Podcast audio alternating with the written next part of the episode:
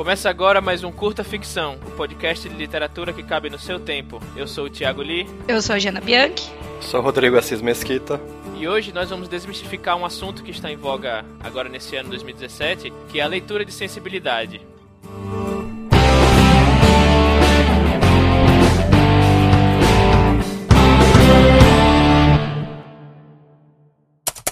Para falar sobre a leitura de sensibilidade ou leitores sensíveis, a gente trouxe aqui a Natália de Mambro. Nath, por favor, fala um pouquinho sobre seu trabalho, quem é você?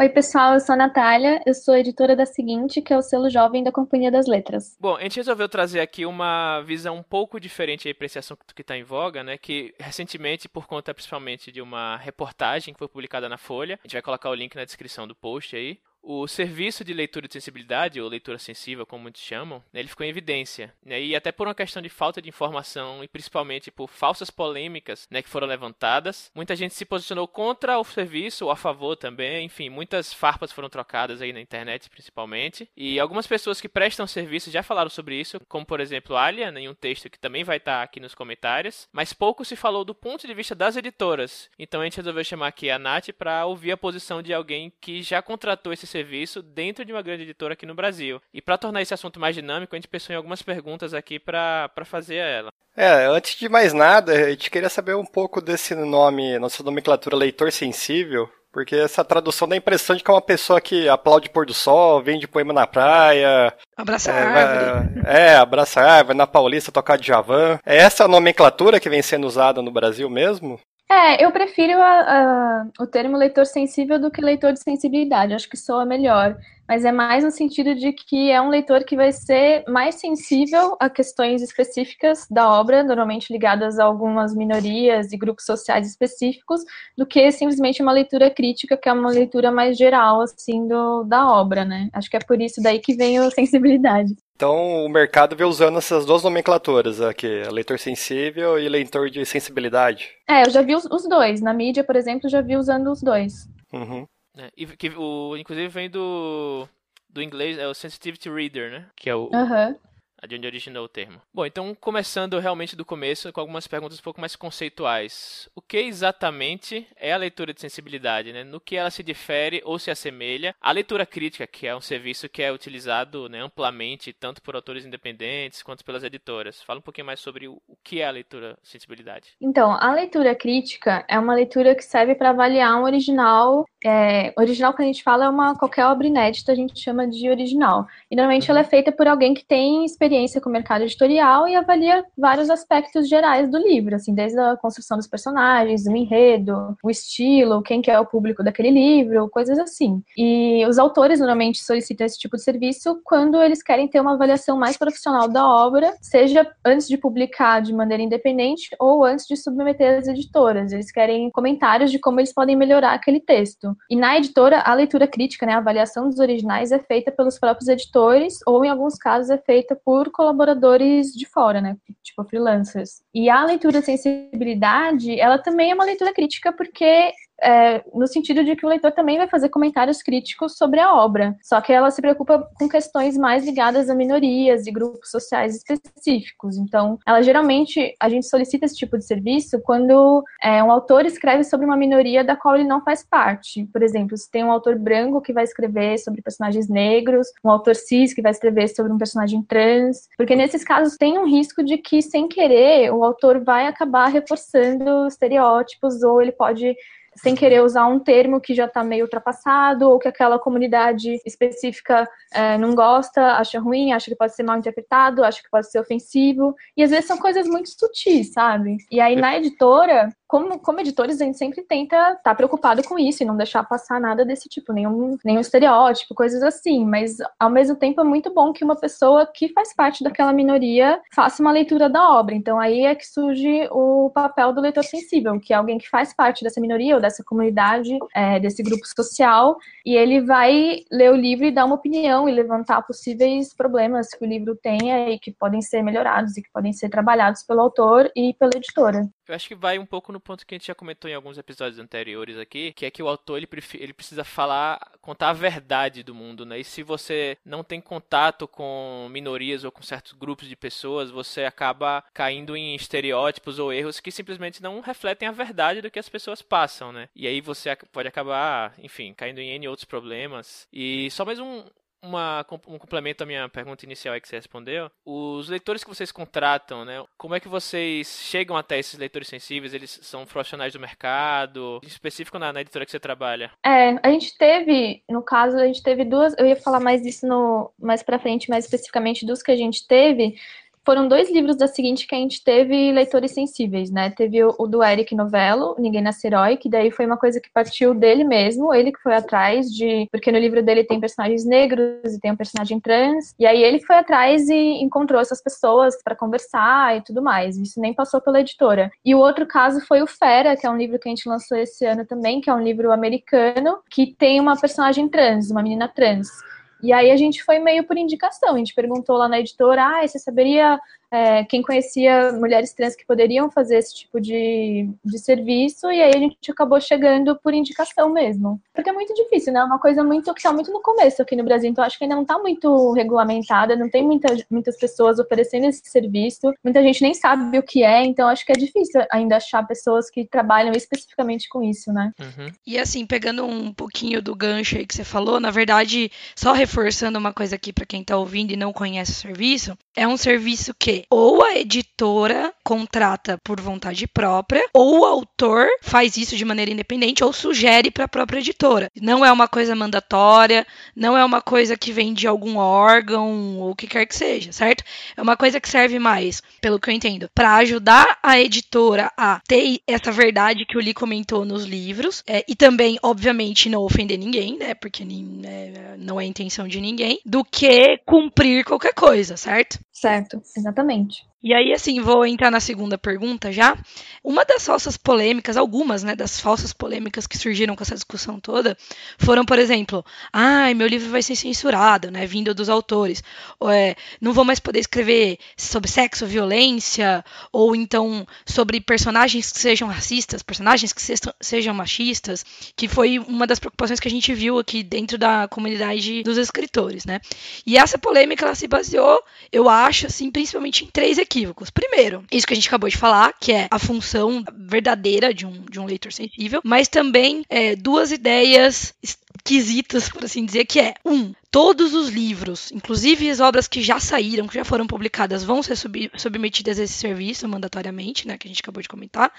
E também é, o leitor sensível a partir do momento que você, que o leitor sensível lê a obra, ele tem o direito de mudar o que ele quiser. Ninguém vai mais é, poder publicar o que escreveu e tal. E isso mostra um certo desconhecimento, como a gente comentou aqui um pouquinho off, do processo de edição do livro, né? Então eu queria que você falasse um pouquinho na prática como que funciona esse processo. Então, em que momento que entra essa leitura crítica? Se essa leitura crítica, desculpa, essa leitura sensível, se essa leitura sensível ela é só usada em livros nacionais, só usada em livros traduzidos, e qual que é a dinâmica principalmente entre o leitor, o leitor sensível, o editor e o autor na hora que chega o feedback desse serviço e é aquela hora de modificar o texto com base nisso. É, então, a leitura sensível é feita bem nos estágios iniciais da produção do livro, da cadeia do livro, é bem na parte de edição de texto, tanto se for um livro nacional quanto se for um livro estrangeiro. Então, a gente submete o livro a, essa, a esse parecer desse leitor sensível e depois ele devolve com comentários, e esses comentários vão passar tanto pelo autor quanto pelo editor, no caso dos livros nacionais, ou só pelo editor no caso dos livros estrangeiros. Porque no, no, no caso do Fera, por exemplo, que era um livro que originalmente ele foi publicado nos Estados Unidos. Então a gente não tinha liberdade de sair mexendo o texto, porque o livro já tinha sido publicado e já tinha sido editado lá fora e tudo mais. Então a nossa ideia, na hora de solicitar o serviço da, de uma leitora sensível, foi de mais de checar se a tradução estava correta, se a gente usou os termos que são aceitos, né? Se a gente não cometeu nenhum, nenhum erro na hora da tradução, foi mais para verificar isso e também porque a gente fez um glossário no final do livro, que não tinha na edição americana, e aí ela ajudou bastante também. Ela fez vários comentários sobre as definições dos termos que a gente colocou, e, e nesse ponto ajudou bastante. Então, não, eu acho bem absurdo quem considera que pode ser censura, porque ele não tá num, num, numa posição de censor. É, ele vai simplesmente levantar alguns comentários que, no caso do autor nacional, ele vai. Ele que vai resolver. Tipo, ó, esse personagem aqui tá um pouco estereotipado. Ó, ah, esse diálogo aqui eu acho que pode ser interpretado dessa forma que não é muito legal. Ó, ah, esse termo aqui não é usado pela comunidade, é esse outro. Então, quem vai resolver os problemas é o próprio autor, não é? Não tem nada de censura e é uma ajuda, na verdade. Eu uhum. acho que eu só vejo benefícios, na verdade. Se eu, uhum. se eu quisesse retratar uma minoria da qual eu não faço parte, eu ia achar muito positivo ter uma opinião de alguém que, de, que, fa faz de fato parte dessa minoria, né? A gente vê muito o pessoal entendendo esse serviço como uma coisa imposta. Eu vi até gente comentando que era coisa assim, tipo, a editora tava fazendo isso porque ela tinha medo de represália do público, sabe? Umas coisas viagem, quando na verdade é justamente isso que você falou. Eu entendo assim, eu como autora gostaria que o máximo de gente possível dentro do, das vivências que eu retrataria numa história lessem para dar a sua visão, né? A gente até viu um pessoal, várias pessoas fazendo essas metáforas, é, pessoas que entenderam o sentido do serviço falando assim: se eu vou fazer um livro sobre física quântica, por exemplo, eu posso pesquisar o quanto eu quiser sobre física quântica, mas não vai ser a mesma coisa do que eu falar com um físico quântico e ele corrigir coisas técnicas e coisas da vivência de um físico quântico, entendeu? Então é mais ou menos isso, é tipo uma pesquisa de campo, vai. Inclusive, acabei de lembrar o que aconteceu hoje, que a Jana fez, tá escrevendo um conto que o protagonista, ele é nordestino e tal, e só que a Jana é, é, é, nasceu em São Paulo, e ela não, não tenha a, digamos assim, o conhecimento tão aprofundado de como as pessoas realmente falam lá, né? Porque uhum. muitas vezes a gente vê sotaque estereotipado na Globo, etc. E aí ela me pediu, eu que sou nordestino, né? Morei lá minha vida toda. Chegou, Tiago, faz uma, abre aspas, leitura sensível aqui do, é, de, de, um nordestino para mim. Então eu imagino que seja algo nesse estilo, assim. Eu vou falar pela lei, isso aqui ninguém fala desse jeito lá. Ninguém fala. O meu rei. Ninguém fala meu rei na Bahia. Pelo menos não hoje em dia mais, sabe? Se alguém vai escrever um personagem baiano e põe lá o meu rei, o baiano vai falar, pra que isso? Sabe? Ninguém fala assim mais. Ou seja, não condiz com a verdade da, das pessoas, sabe? Eu imagino que seja nesse, nesse estilo, assim, de, de coisa. É uma ajuda, né? Então, essa atividade ela existe há muito tempo, né? Tipo, desde uhum. sempre os autores pedem opinião para amigos, para colegas, para outras pessoas, inclusive pessoas, né, que fazem parte das minorias ou dos grupos sociais que eles estão retratando para dar uma opinião. Só que sempre foi uma coisa mais informal e agora que está sendo uma coisa mais, sei lá, é, regularizada, mais certinho. Tem pessoas que prestam esse serviço, né? Tá mais, tá se profissionalizando. Mas esse serviço sempre existiu, né? Desde sempre. E assim, uma coisa mal retratada, ela pode tanto ofender, que eu acho que é o mais grave, ofender pessoas, mas também pode ficar aquela coisa esquisita, tipo quando a gente vê um filme que tem um brasileiro e o brasileiro chama tipo Juan Hernández e tipo fala espanhol, sabe? E aquelas coisas que a gente não. Por mais que assim, isso até para algumas pessoas ofende, mas mesmo que não ofenda, você fica na... você perde totalmente a imersão daquilo, né? Você não vai mais sentir, putz, tá se passando no Brasil, entendeu? É, é por exemplo, hoje em dia a nomenclatura mais correta adotada pelo pessoal que trabalha na área, em tratados internacionais, é pessoas com deficiência. São cadeirantes, pessoas que na interação com o meio ambiente têm qualquer espécie de dificuldade de locomoção, de visão, audição, enfim. E ao longo do tempo já teve pessoas deficientes, pessoas portadoras de deficiência. É, isso se a gente não voltar mais para trás e que tinha termos assim que são bem pejorativos, né? Pessoas retardados, qualquer coisa desse tipo. Eu acho interessante, por exemplo, esse tipo de pesquisa de leitura, porque uma pessoa nessa situação não vai se sentir com certeza confortável de ver que não representa mais o nome que é dado no livro, por exemplo, ou no conto, para pessoas na mesma situação que a dela. Até porque, por exemplo, hoje pessoas com deficiência é, é pacífico, é considerado que a deficiência não está na pessoa, a deficiência está no meio ambiente, porque se o meio ambiente for totalmente adaptado, não existe nenhuma deficiência, né? Então você vê que desloca o, a questão da pessoa, até de estigma, para uma questão externa que tem a ver com jogando uma responsabilidade para a sociedade também, para o Estado, para a família, né? Até para quem projeta o prédios, móveis. É, existe um conceito de desenho universal, por exemplo, que seriam móveis que estruturas que atenderiam quaisquer pessoas, desde pessoas baixinhas, altas, cadeirantes, etc. Até, até aproveitando também esse, essa discussão, uma coisa que eu li quando saiu no passado, começou a sair esses artigos lá fora, assim, em inglês ainda, sobre o leitor sensível, uma das críticas que se é, foram feitas aos leitores sensíveis, que muitas vezes quem faz uso deles, por exemplo, é homem branco, hétero. Cis, aí, hétero. Isso, aí vai escrever sobre um personagem homossexual, ou então um negro, né? E acaba contratando um leitor sensível e que isso, de certa maneira, estaria roubando.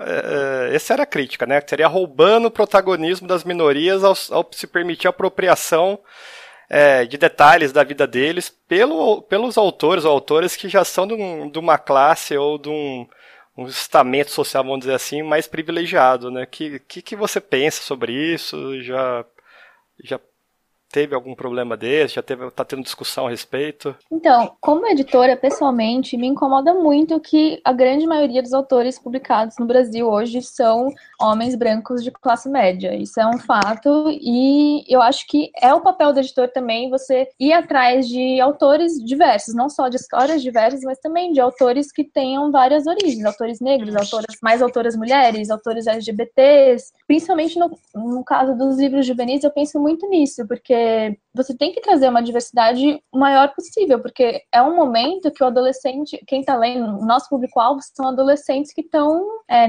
passando por uma fase de descoberta, estão formando sua própria identidade. Então, como que você não vai trazer essa diversidade que tem no mundo e como que ele não vai se ver representado em nenhuma história, sabe? Mas ao mesmo tempo eu não acho que, por exemplo, ah, um, leitor, um autor branco não pode escrever sobre personagem negro. Ele tem que escrever sobre o que ele conhece. Não, acho que a literatura, a ideia é que você, que o autor consiga é, representar o mundo de alguma forma e, e questionar várias coisas. E, enfim, ele, o mundo é diverso, então o autor também pode trazer essa diversidade para a obra dele. Eu acho que ele não precisa ficar só naquilo que ele conhece e fazer personagens iguais a ele mesmo. Não, acho que a literatura, grande parte do, do, do criar, né, do, do criar literário é justamente você criar pessoas muito diferentes de, de você enquanto autor, né? Então acho que tem esses dois lados. A gente tem que achar mais autores diversos, mas também não acho que você tenha que ser super radical e falar, ah, autor branco não pode escrever escrever sobre personagem negro, ou autor cis não pode escrever sobre personagem trans. Até porque se a gente falar isso, vai demorar muito para ter uhum. mais livros sobre personagens trans, por exemplo. Então acho que a gente tem que, por exemplo, as pessoas trans têm que ver aliados nos autores cis que estão escrevendo sobre pessoas trans, sabe? Porque eles estão é, dando voz para uma minoria que não tem voz. Então você tem que ver esses dois lados. É complexa a questão. E é legal, assim, que é um momento em que a gente tá vendo isso ser debatido muito, porque, inclusive, esses dias, recentemente, assim, eu é, fiquei sabendo do conceito de livros on voice, né? Tipo, quando o autor escreve sobre ele próprio. Assim, se a gente achasse que você só pode escrever sobre você mesmo, não existe uma categoria para isso, entendeu? Então eu acho que é, é legal ver que isso tá sendo discutido e as pessoas têm opiniões diversas nesse ponto, mas que a ideia é sempre falar mais e mais de diversidade, né? Uhum.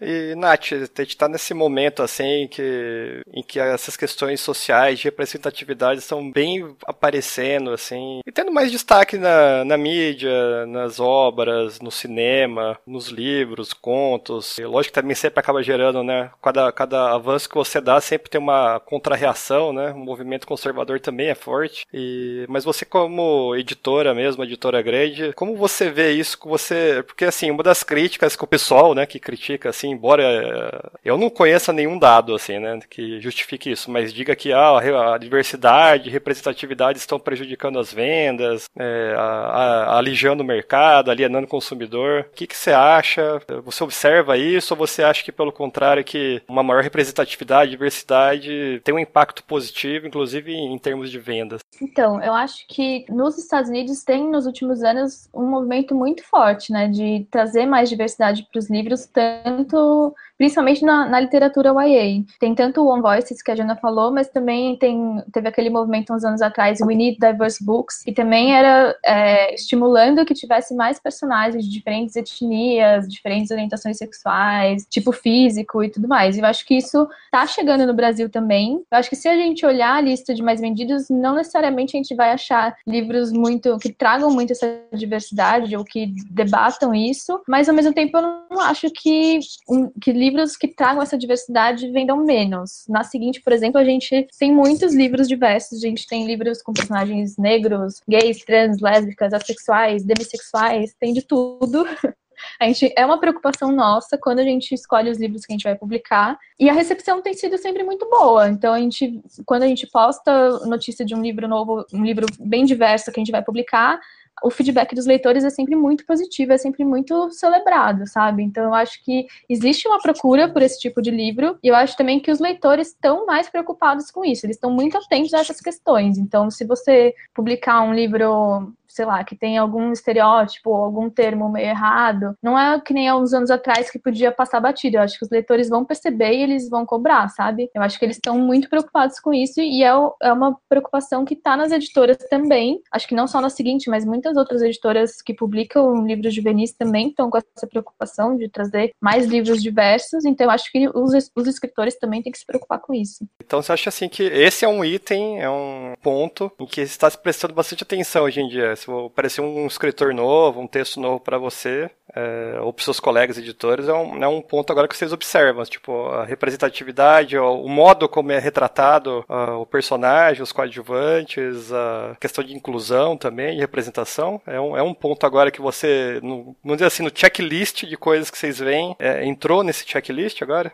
Ah, com certeza. Eu acho que não só agora. Acho que desde o, começo da seguinte, uma das nossas preocupações maiores é trazer livros diversos. Então, é, quando o livro faz isso bem, é um ponto muito positivo para a gente, conta muito para a gente decidir publicar, sabe? Se é um contrário, é um livro, às vezes acontece bastante com livros que a gente avalia que vem de fora, por exemplo, que daí tem, tem algum escorregão do autor, tem alguma coisa meio esquisita, uma passagem meio machista ou meio homofóbica já aconteceu, da gente avaliar livro assim. E aí foi assim, foi batata. Tipo, se tem isso, a gente vai recusar. Foi um. Foi decisivo pra gente decidir recusar, sabe? Então isso a gente considera desde o começo. Não, não é nenhuma onda atual, é uma coisa que tá, acho que tá dentro da seguinte desde o começo do selo mesmo. E, bom, a gente já esgotamos nossas perguntas aqui do nosso roteirinho, né? Claro que tem muito mais conversa para se fazer, mas no nosso tempo aqui acho que conseguimos cobrir o básico. E a gente queria também recomendar nosso episódio número 10, que a gente o Escrevendo com Responsabilidade, que a gente fala um pouquinho também sobre esse tema, a gente pincela um pouco, fala sobre o que é censura, o que não é censura, fala sobre representatividade, diversidade, porque né, naquela época também estava tendo uma, uma, abre aspas, treta, né, sobre esse assunto. E também lembrando o pessoal assim que não confundir né, escrever diversidade é, de forma diversa, com representatividade, retratar minorias com militância, né? São coisas diferentes. O pessoal confunde muitas duas coisas, acha que ah, tem um personagem trans no livro, ah, é militante. Não é isso. A gente quer escrever a verdade, a gente quer escrever sobre é, as pessoas que, com quem a gente convive e a gente quer que elas se sintam representadas de uma forma, né, em que elas possam dizer, poxa, esse aqui poderia ser eu, sabe? E a gente sabe que existem várias várias formas de, se representar, várias formas de, de, se viver. E é basicamente isso que a gente quer passar, que a gente quer discutir aqui, não, não só no nosso podcast, como no, nos nossos escritos e nas escritas em geral.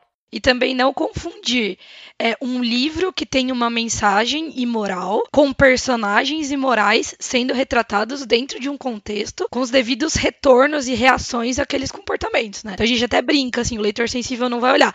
Nossa, esse personagem aqui, ele é um senhor de escravos e ele está falando usando um termo chulo para se referir a uma pessoa negra. Gente, tá dentro de um contexto, então, assim, é, é uma questão bem, bem uh, a gente até estava brincando também que o leitor de sensibilidade ele poderia ser até chamado de o leitor sensato, né? Porque é uma questão de sensatez, entendeu? De, de ter noção das coisas. E para quem tá ouvindo a gente aí, a gente quer saber, né, qual a sua opinião sobre isso, depois de, depois de ter ouvido o episódio. Sua opinião, sei lá, evoluiu, mudou alguma coisa desde antes de ouvir o episódio, depois da excelente opinião aí, da excelente fala da Nath, né? Você ficou com alguma dúvida, né? Pode, pode falar aí nos comentários que a gente vai, vai olhar e vai responder. Sem xingar o amiguinho.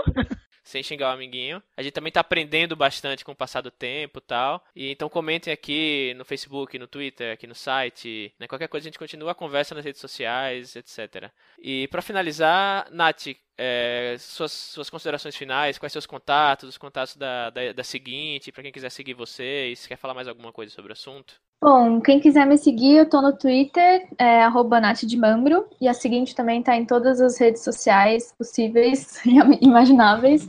A gente tá no Twitter, no Facebook e no Snapchat como editora seguinte. A gente tem um canal no YouTube, que é o, é o seguinte, que a gente posta vídeo novo toda terça-feira sobre o mercado editorial, sobre os bastidores, sobre os nossos livros. E na última terça-feira do mês, a gente sempre faz, em vez de publicar o livro, em vez de fazer o post no, no YouTube, a gente faz uma live no Facebook para conversar com os leitores. E a gente também está no Instagram com, como editora seguinte oficial. Então, quem quiser acompanhar, lá também. Então, bom, por último, então, os nossos jabás. Como todo mundo sabe, aqui meu livro lá no, no Wattpad, o Requiem para a Liberdade, de graça. Na Amazon, o Guerras Cthulhu, lá tá com preço reduzido. E a minha novidade é que um conto meu vai sair na... Ou já saiu, depende de quando vai sair a, a revista, não tenho certeza. Lá na revista Trasgo, número 15, o meu conto Solitude, um conto de space opera, ficção científica. É de graça lá, pode baixar no site deles, tem entrevista com os autores, é bem legal. E é isso. Bom, os meus jabás também continuam os mesmos. Lobo de Rua, a versão da Dami tá lá na Amazon, Sombras também.